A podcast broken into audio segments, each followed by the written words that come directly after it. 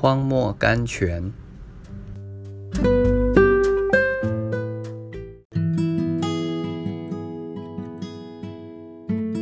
四月四日，以丽莎祷告说：“耶和华啊，求你开这少年人的眼目，使他能看见。”列王记下六章十四节。这一个祷告。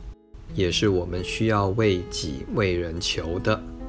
耶和华，开我们的眼目，使我们能看见。因为在我们四围和当日神人一样，都是火车火马，等待领我们进入荣耀的胜利。当我们的眼目开启了以后，我们就能看见生活中所有的事情，无论大小。无论顺逆，都是我们进入胜利的火车。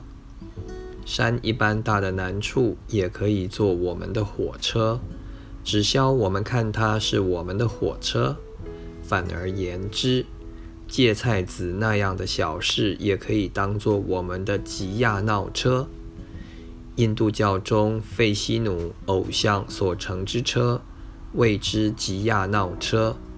当车出行时，教徒躺身于地，任轮滚过伤命，这是我们个人自己定规的。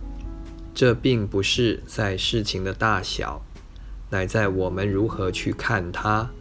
如果我们躺下来任其滚过，顶小的难处也是我们的挤压闹车；如果我们爬上去乘在上面，天大的难事也是神的火车，带领我们进入胜利的。斯密斯 （H.W. Smith），神不能重用一个失望的人，因为仇敌的诡计就是尽力将神的子民推入绝望的境地去。常有人说，垂头丧气的军队出去打仗，结果是稳败的。这句话一点不错。今天我们需要知道仇敌怎样在我们的里面施行攻击。我们应当怎样去抵挡他？如果仇敌能把我们逐出阵地，他就能折磨我们。但以理书七章二十五节，叫我们全然失败，失去胜利的呼声。所以，我们应当怎样小心站牢我们的阵地呀？